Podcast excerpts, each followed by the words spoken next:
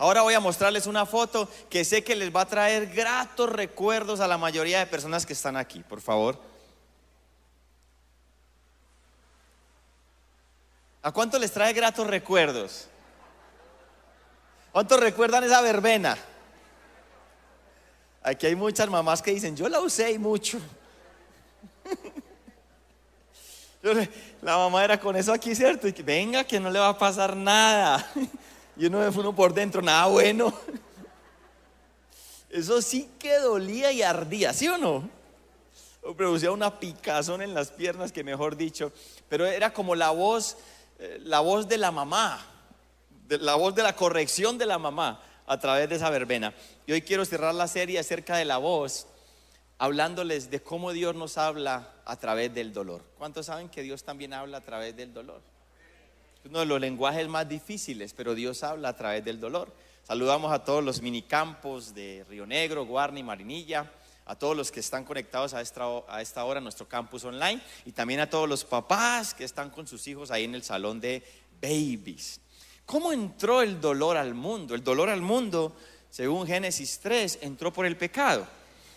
Ah, el Señor plantó a Adán y Eva en el jardín, en un jardín hermosísimo y dice que el Señor caminaba con ellos, la presencia de Dios estaba ahí con ellos.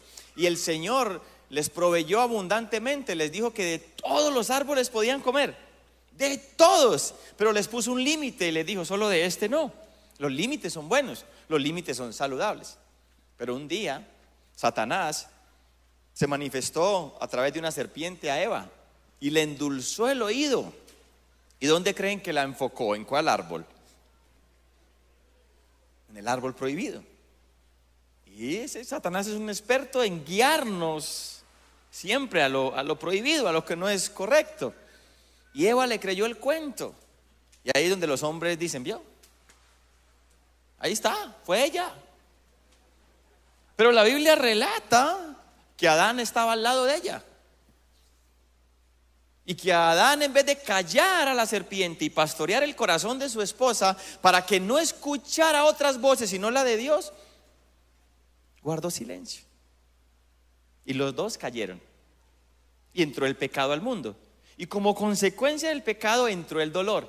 El dolor espiritual, el dolor emocional y el dolor físico. Yo creo que Dios nos ha dado muchas cosas para disfrutar en este mundo. Como había en el Edén muchos árboles para disfrutar, yo creo que Dios nos ha dado muchas cosas para disfrutar. Pero también creo que Dios, como puso límites en el huerto del Edén, también nos puso límites a nosotros a través de los mandamientos. Son cercas de protección. Y cuando nos las saltamos es cuando viene el sufrimiento y el dolor. Necesito que ustedes me ayuden acá respondiendo estas preguntas. ¿De quién fue idea el sexo? ¿De quién? Dígalo fuerte con confianza. ¿De quién fue idea el sexo? ¿De quién fue idea la comida? ¿De quién fue idea el descanso y la recreación? Pero bajo los límites de Dios. Cuando nos saltamos los límites de Dios, viene dolor y sufrimiento. El sexo, es un regalo de Dios y los bendijo Dios, es una bendición. Y les dijo, multiplíquese. ¿Cómo se multiplica el ser humano? Solo cuando un hombre y una mujer se unen. ¿Y cómo quiere Dios que se unan? Bajo el pacto del matrimonio. Y ahí es donde es una bendición. Pero el enemigo trae imitación y empezamos a saltarnos las cercas y viene dolor y sufrimiento. ¿Sí o no? Los límites de Dios son para nuestra protección y bendición. Dígalo conmigo. Los límites de Dios son para nuestra protección y bendición. Y se lo voy a demostrar de una manera muy práctica. Y usted me va a ayudar también respondiendo. ¿Está bien? ¿Les parece bien? Ok. ¿Te va mejor si robas o no robas? ¿Te va mejor si matas o no matas? ¿Te va mejor si adulteras o no adulteras? ¿Te va mejor si fornicas o no fornicas? ¿Te va mejor si mientes o no mientes? Entonces, ¿a quién bendicen los límites de Dios?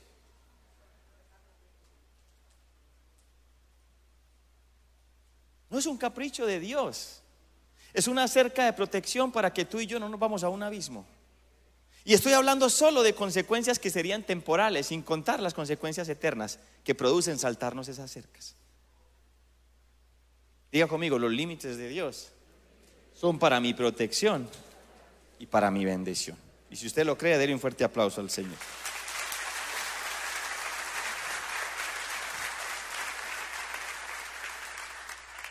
Ahora, no todo dolor y sufrimiento es por causa del pecado.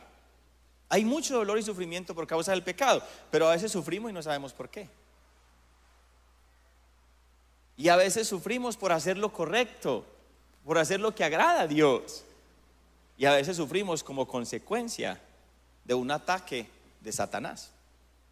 Mire, el Señor le dice a los discípulos, después de un día maravilloso donde tuvo unas clases de fe con ellos, tremenda, y después les dice, vamos a una clase práctica de fe. Así que crucemos al otro lado. ¿Y qué hacen los discípulos? Toman la barca y empiezan a cruzar. ¿Y qué se levantó en medio del lago? Una gran tormenta, tan fuerte, tan fuerte como un huracán, que marineros expertos como ellos sintieron que iban a morir. Dijeron, no, este es el último día. ¿Y dónde está Jesús, que fue el que nos dijo que cruzáramos al otro lado? Estaban recibiendo una orden directa de quién? De Jesús. ¿Y Jesús qué estaba haciendo? La siestecita en la popa. ¿Y cómo estaría? ¿Cuántos han caído en un sueño así profundo que les pasa lo que sea por el lado y no se dan ni cuenta? Así estaba Jesús, en medio de una tormenta y relajado. Y ellos van y lo despiertan y le gritan, maestro, my friend, bro, no te das cuidado que nos vamos a ahogar. Y el Señor se levanta y ¿qué hace? Que el viento y las olas se callen. Y hubo gran bonanza. O sea, hubo un tiempo de paz. Pero esa palabra que usó para reprender el viento y las olas es la que usaba para reprender demonios. O sea, que quien había levantado la tormenta. Ve que muchas veces el sufrimiento, el dolor, las tormentas en la vida, muchas veces son porque el diablo las levanta sobre tu vida. ¿Y por qué las levanta? Para que no llegues al destino o a las promesas que Dios ha trazado para ti. ¿Qué había al cruzar el lago? Un endemoniado. No era el endemoniado ganadero, era el endemoniado gadareno. Y ese endemoniado gadareno, cuando Jesús lo liberó, fue y predicó a Decápolis. ¿Qué significa Decápolis? Deca 10, 10 ciudades. Por eso el enemigo no quería que cruzaran allá. Y por eso el enemigo muchas veces levanta esas tormentas en tu vida para que no llegues al destino. Pero cuando Jesús está en la barca y cuando Jesús es el que ha dicho crucemos, sin duda alguna llegarás y verás lo que Dios te ha prometido y llegarás a tu destino.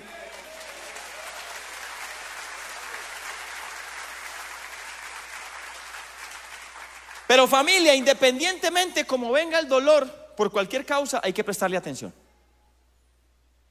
Porque el dolor es un indicativo, es una alerta para atender algo rápidamente algo que incluso podría acabar con nuestra vida. Cuando nuestra hija Isabela tenía cinco años, yo recuerdo que yo estaba en el grupo de oración y llegué y Lili me dijo, la niña lleva dos horas con un dolor fuerte en el abdomen. No es capaz de bajar el pie, no, logra, ya le di esto, le di lo otro y no se calma. Entonces, ¿qué hace usted cuando, cuando tiene un hijo con un dolor así? Usted no ignora eso.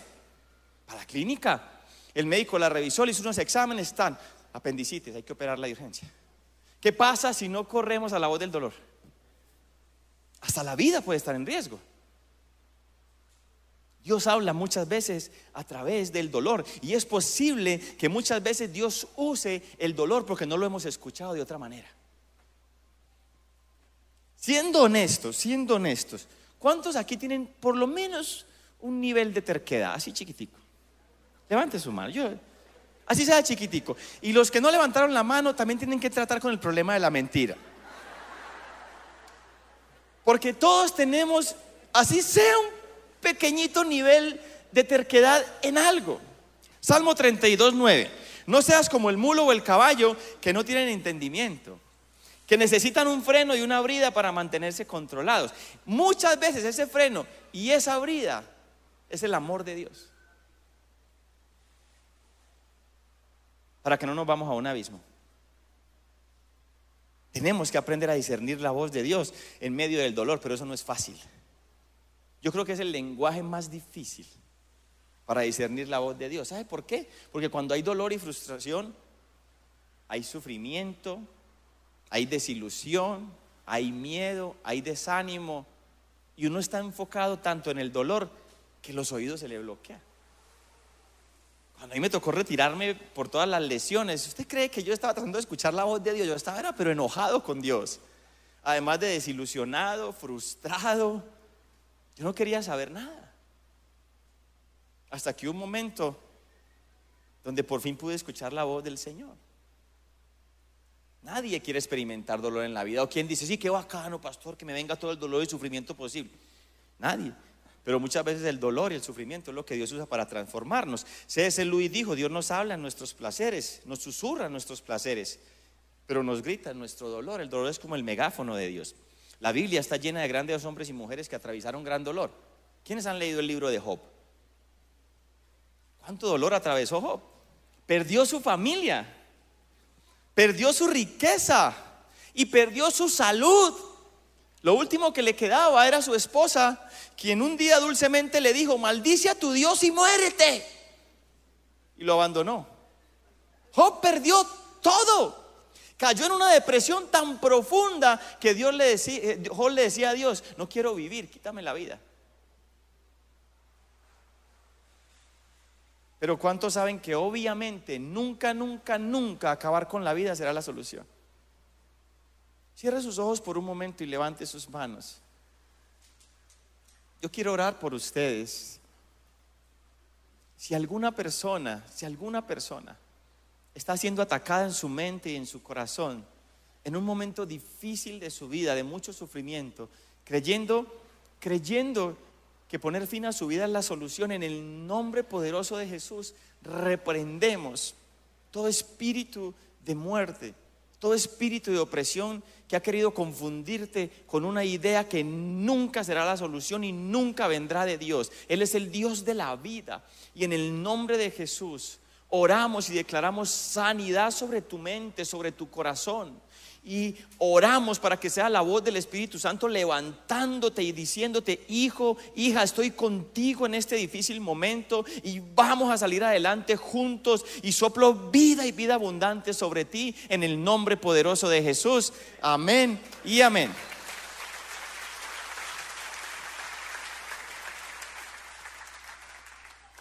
Tampoco será la solución dar la espalda a Dios. ¿Cómo dar la espalda a Dios cuando más lo necesitamos?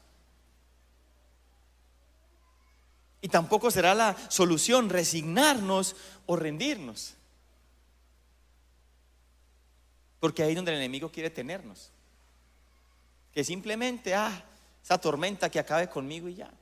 No, el Señor tiene su mano extendida para que tú y yo tomemos esa mano. Y aún en medio del dolor y el sufrimiento, podamos tener de dónde aferrarnos, especialmente de Él, y poder avanzar. Y yo sé que hay cosas demasiado difíciles, familia, yo lo sé. Yo no conozco la condición de cada uno. Quizás usted recibió un dictamen de salud difícil. O quizás su libertad está en riesgo. O puede ser una crisis financiera. O puede ser que perdió un ser querido. O puede ser que el sueño de su vida murió. Y usted me dice, pastor, mire, yo no tengo ni siquiera la fuerza para orar. ¿Cómo voy a tener la fuerza para levantarme si ni siquiera soy capaz de orar? Y créame que yo lo entiendo. Pero Dios escucha hasta un gemido suyo. Aun cuando no puede orar y simplemente hace como... Ah, ese suspiro Dios lo escuchó. Esa oración que usted no alcanza a ponerle palabras, Dios lo escuchó. Y no solamente eso, desde que usted se levantó, el Espíritu Santo ha estado orando por usted. Y esta noche cuando vaya a la cama, el Espíritu Santo seguirá orando por usted. Romanos 8:26 dice, además, el Espíritu Santo nos ayuda en nuestra debilidad. Por ejemplo, nosotros no sabemos qué quiere Dios que le pidamos o no somos capaces de orar. Pero, diga conmigo, pero, mira lo que sigue. El Espíritu Santo, ¿qué? Ora. El Espíritu Santo ora por nosotros con gemidos que no puede expresarse. Y no solo el Espíritu Santo ora por ti y por mí cuando nosotros no somos capaces de orar. Vea el versículo 34 ahí de Romanos 8. Entonces, ¿quién nos condenará? Nadie, porque Cristo, Cristo Jesús murió por nosotros. y resucitó por nosotros y está sentado en el lugar de honor a la derecha de Dios. ¿Y qué está haciendo? Di conmigo, ¿qué está haciendo? Intercediendo por ti y por mí. Familia, no vivamos como si Cristo todavía estuviera colgado en la cruz. No, lo único colgado en la cruz son nuestros pecados y la maldición por ellos. Cristo está sentado a la derecha del Padre, orando día y noche por ti y por mí. Tú y yo somos la niña de los ojos del Señor. Y el Salmo 121 dice que no se duerme el que te cuida, el que te guarda. Pastor, no soy capaz de orar, pero Dios mismo en su espíritu y en su Hijo. Está orando por nosotros.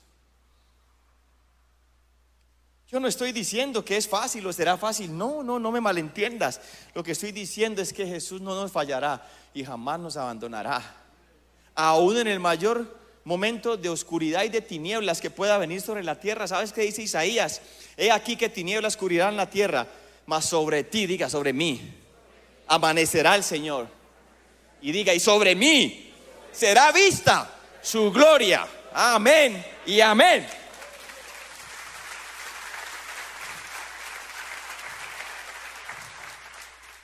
¿Cómo lo hacemos? ¿Cómo avanzamos en medio del dolor? ¿Cómo tomamos esa mano? ¿Cómo escuchamos la voz de Dios en medio del dolor? Tres cosas muy importantes. Dile que está a tu lado, tres cosas muy importantes. Número uno, comunica el dolor a Dios en oración. Son honesto con Dios. Reconozcamos que muchas veces no estamos bien. ¿Por qué, ¿Por qué fingir que nada nos afecta? Para las mujeres esto es fácil. Las mujeres comunican lo que sienten fácil. ¿Cuántas damas dicen amén, pastor? Para los hombres es más difícil. Los hombres no lloran. Ah, va, pregúntele a los valientes de David que decían de su rey. Mi rey es un llorón. Es necesario muchas veces llorar. Las lágrimas limpian el alma y ayudan a sanar las heridas. ¿O acaso Jesús en el monte de Hexemanino se postró y dijo, mi alma está triste hasta la muerte? Y sus sudor eran como grandes gotas de sangre. Y se llevó tres amigos para que oraran por él. ¿Y quién es más hombre que Jesús? No me salgas con esa estupidez de que los hombres no lloran. Y nuestras lágrimas son preciosas para Dios, caballeros. Preciosas para Dios. Tenemos que reconocer. Tenemos que reconocer. A veces es difícil o no. A veces hay dolor o no, hay sufrimiento. A veces no sabemos qué hacer. Cuando leía sobre la Madre Teresa de Calcuta, que dio su vida por los enfermos y los pobres en la India, y que ganó el Premio Nobel de la Paz de 2003, yo decía, wow. Personas que hacen cosas así, imagino que nunca han sentido temor, desánimo, ni han sentido dolor, sufrimiento, mucho menos soledad. Alguien así debe experimentar a Dios en todo momento. Pero cuando vas y lees cosas de su diario, mira lo que ella dice. Me dicen que Dios vive en mí y sin embargo la realidad de la oscuridad, el frío y el vacío es tan grande que nada llega a tocar mi alma. Volvamos a Job, porque así estaba Job. Y entonces tres amigos fueron a visitarlo para ayudarlo. Si usted tiene por lo menos un amigo de esos parceros que usted dice está conmigo en las buenas y en las malas, denle un fuerte aplauso al Señor. Y diga conmigo, gloria a Dios por los amigos, por los buenos amigos, ¿cierto? Esos tres amigos llegaron donde Job. Y cuando lo vieron, se quebrantaron. Cuando usted ama a alguien y ha visto que ese alguien es una persona fuerte, saludable, próspera, con familia, y luego lo ve y está flaco, ojeroso, cansado, sin ilusiones, sin familia, sin riqueza, enfermo porque estaba lleno de llagas, ¿qué le produce eso? Dolor. Cuando los tres amigos vieron a Job así, se postraron y se quebrantaron e hicieron silencio por siete días. Quiero hacer una pregunta muy importante. ¿Cuántos son capaces de hacer silencio por siete días? Damas, ¿cuántas son capaces de hacer silencio por siete días? Yo sé lo que muchas están pensando, ni un minuto. Me salen letreros donde me quede un minuto. ¿Por qué se quedaron callados por siete días? Porque había una tradición judía que decía que cuando usted iba a consolar a un amigo que estaba en duelo, usted no podía hablar hasta que el amigo hablara. Es decir, que Job hizo silencio por siete días. Y a los siete días Job habló. ¿Y qué expresó? Su dolor. Expresó lo que sentía. Expresó su sufrimiento. Y ahí fue donde los amigos empezaron ya ellos a hablar. Con buena intención, de buena manera, pero con poco fruto. Porque ellos le decían, Job, lo que estás viviendo, todo lo que estás pasando, tienes que, tiene que ser porque has cometido un pecado muy grande. Y Job decía, no, yo me he conducido con integridad. Y yo quiero una audiencia con Dios para que Él me explique el motivo de este sufrimiento. Y los amigos le decían, tal vez es ese orgullo de creer que no hiciste nada. Es por eso que estás así. Ahora, siempre es bueno examinarse. Siempre. Porque realmente hay mucho dolor y sufrimiento que ha venido a nuestra vida por malas decisiones. Y cuando nos examinamos nos damos la oportunidad de arrepentirnos, pedirle perdón a Dios y corregir. De hecho, yo creo que Dios está llamando a Colombia a un arrepentimiento. Y es un arrepentimiento que empieza por la iglesia. Mire, uno no puede vivir lo que hemos vivido en estos últimos dos años y simplemente salir como si nada fuera. Yo, yo veo la gente desbocada, como si nada hubiera pasado. Y cuando digo la gente, digo algunas personas, no me malentiendan.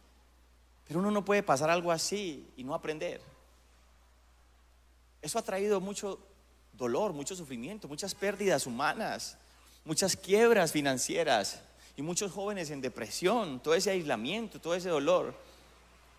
Yo creo que todo ese dolor es un megáfono de Dios gritándonos que volvámonos a la prioridad que es Él. Y volvamos a la prioridad de la familia, y a la prioridad de los valores de Él. Pero no podemos pasar como si, como si nada hubiera pasado. Porque estoy seguro que ninguno de nosotros queremos repetir algo así. Por ningún nivel de terquedad. Yo creo que Dios nos llama a arrepentirnos. Y no espere que haya una convocatoria nacional para arrepentimiento. Empieza por cada uno de nosotros. Empieza en el seno de nuestro hogar, de postrarnos y decir, Señor, perdóname a mí. Y Señor, perdona mi tierra, eh, perdona, esta patria donde me diste a nacer, perdona la violencia, perdona el narcotráfico, perdona la sangre derramada, perdona el rencor, perdona el odio, perdona la avaricia. Segunda de Crónicas dice, si mi pueblo, ¿quién es su pueblo? Nosotros, se humilla mi pueblo que lleva su nombre, se arrepiente y pide perdón a Dios por sus pecados, dice que el Señor nos perdonará y sanará nuestra tierra. Este es un asunto primero espiritual. Y los asuntos espirituales se solucionan espiritualmente. ¿Sabe dónde está una diferencia grande en nuestro país? Sobre las rodillas de cada uno de nosotros. ¿Cuántos aman Colombia? ¿Cuántos saben que necesitamos orar y arrepentirnos por esta práctica? Pero empieza por cada uno. Ahora, volviendo a Job, Job insistía, gracias por todos los consejos muchachos, pero yo, yo, he caminado en integridad y yo quiero una audiencia con Dios y que Él me explique. Y Dios le, le concedió la audiencia. Pero antes de que Job preguntara cosas, Dios empezó a preguntarle cosas y Job no fue capaz de responder ninguna. Hijo, ¿y dónde estabas tú cuando yo creé esto? ¿Y dónde estabas tú cuando yo creé lo otro? Y el Señor no le dio a Job el motivo del sufrimiento. ¿Sabe qué le dijo? Palabras más, palabras menos. Job, tienes que aprender a confiar en mí aun cuando no entiendas. Diga conmigo, eso es difícil, Juan Sí, muchísimo. Pero muchas veces es lo que Dios quiere de nosotros. Entonces, número uno, comunicar en oración nuestro dolor a Dios. Diga conmigo, número dos, escuchar a Dios en medio del dolor. Pero para escuchar a Dios en medio del dolor hay que acallar muchas voces. Tomemos el ejemplo de Job. Tenía tres amigos, tres voces. Después llegó otro amigo llamado Eliú, cuatro voces. Tenía la voz de su esposa Dulce, cinco voces. Y seguramente tenía la voz del diablo día y noche, seis voces. Tenía que acallar todo eso para poder escuchar la voz del Señor. Yo no sé a cuántos de ustedes les ha pasado, como a mí, que hay noches en donde uno no puede conciliar el sueño. Son esas voces en la cabeza y esas voces en la cabeza. Y uno prende el televisor y uno trata de leer y uno trata de orar y como, no les ha pasado. Y entre más tarde es, más la ansiedad lo, lo, como que lo acecha a uno. Y uno dice, para madrugar mañana. Mañana voy a estar meditando profundamente en mi trabajo. Es difícil. Pero voy a darles una simple, sencilla, pero gran clave. Vamos a hacer un ejercicio. Cuando yo les diga, usted va a cerrar los ojos y va a hacer una cuenta regresiva de 10 hasta 1. ¿Está bien? Y luego cuando yo diga ya, usted va a gritar gloria a Dios. ¿Está claro? Sencillo. Cierre sus ojos y empiece la cuenta regresiva de 10 hasta 1. ¡Ya! ¿Qué pasó con la cuenta regresiva? ¿Qué pasó? ¿Se fue, sí o no? Porque esto tiene preeminencia sobre esto. Imagínese si no solamente se convierte en un gloria a Dios, sino que se convierte en que usted toma todas las declaraciones de fe de la palabra de Dios y empieza a que salgan de su boca. Cada vez esto va a ser más renovado, más limpio. Y recuerde que esto está conectado a esto. Y si convertimos esas declaraciones de fe, número tres, en adoración. Imagínese lo que puede pasar. Una vez escuché que alguien dijo, el que adora, ora dos veces.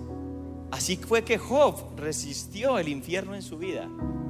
Job 1.20, Job se levantó, rasgó su vestido en señal de dolor, después se rasuró la cabeza y se postó en el suelo para adorar.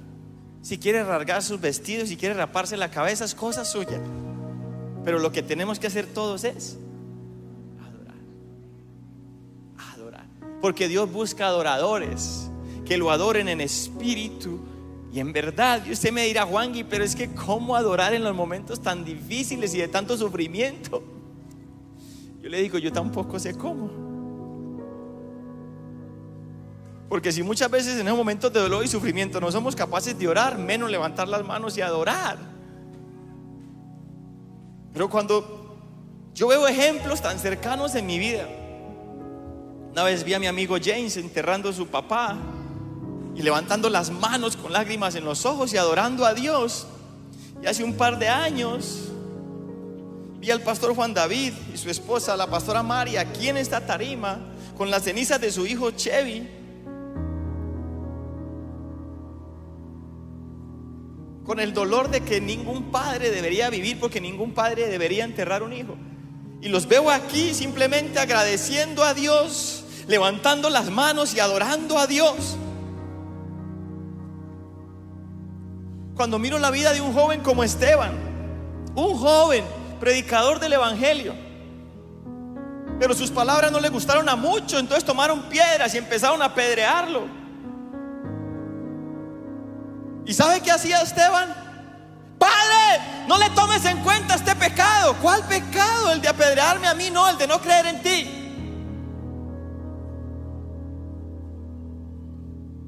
Y en el último suspiro de su vida levanta sus ojos al cielo y dice que vio a Jesús de pie. ¿Dónde leímos que Jesús está? Sentado. Pero ¿por qué estaba de pie? A mi modo de ver. Porque lo que estaba haciendo Esteban de perdonar a aquellos que lo estaban maltratando y viviendo un sufrimiento que no tenía sentido. Y a pesar de eso, adoraba a Dios. Yo creo que Jesús se paró y aplaudió.